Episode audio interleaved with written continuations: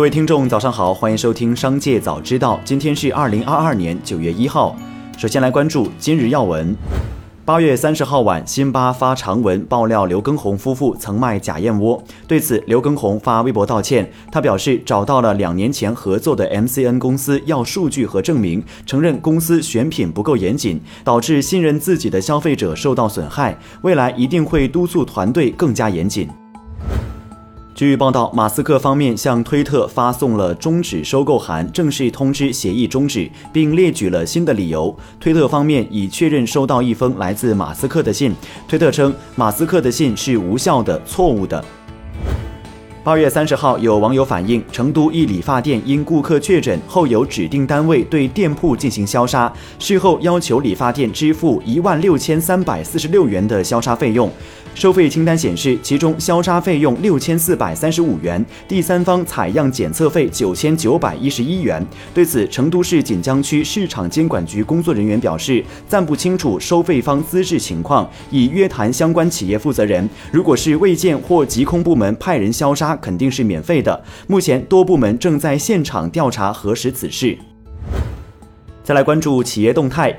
八月三十号，万科举行二零二二年中期线上业绩会，会上，万科董事会主席郁亮谈到房地产市场形势问题。他认为，住房的刚性需求仍然很强，依然是个十万亿量级的巨大市场。市场收缩过了头，反而会积蓄自发的修复动能。要相信居民追求美好生活、改善居住条件的力量。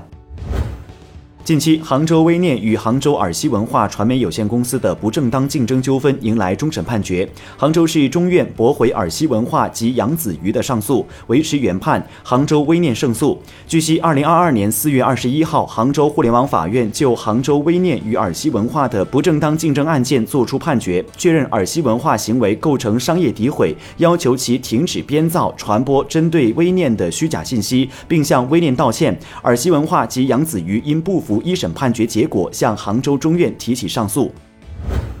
此前有报道称，斯巴鲁中国正考虑退出中国市场的传闻。八月三十号，斯巴鲁中国严正说明，斯巴鲁中国对中国市场非常重视，网传斯巴鲁中国解散的消息纯属子虚乌有。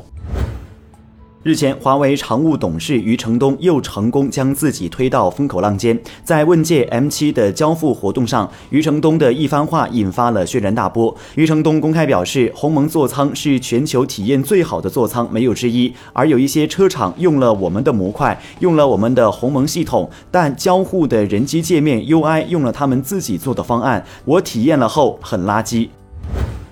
巴菲特旗下伯克希尔哈撒韦在八月二十四号出售了一百三十三万股比亚迪 H 股。对此，比亚迪相关人士称：“我们也是看到了披露才知道，事先也不知道。”对于市场种种猜测，上述人士表示，市场关联很多说法，具体真实情况并不知道，不用过度解读。此外，上述人士还表示，近期比亚迪未有重大事项未披露，公司经营一切正常。据报道，腾讯在今年已宣布下架的产品已接近四十款，平均每月下架五款产品。不仅腾讯，互联网大厂们也正在迎来 App 下架潮。据不完全统计，今年一月到八月，各互联网大厂下架的非游戏类产品就有二十多款。再来关注产业新闻。近日，九价 HPV 疫苗新适应症获得国家药监局批准，适用人群拓展至九至四十五岁适龄女性接种。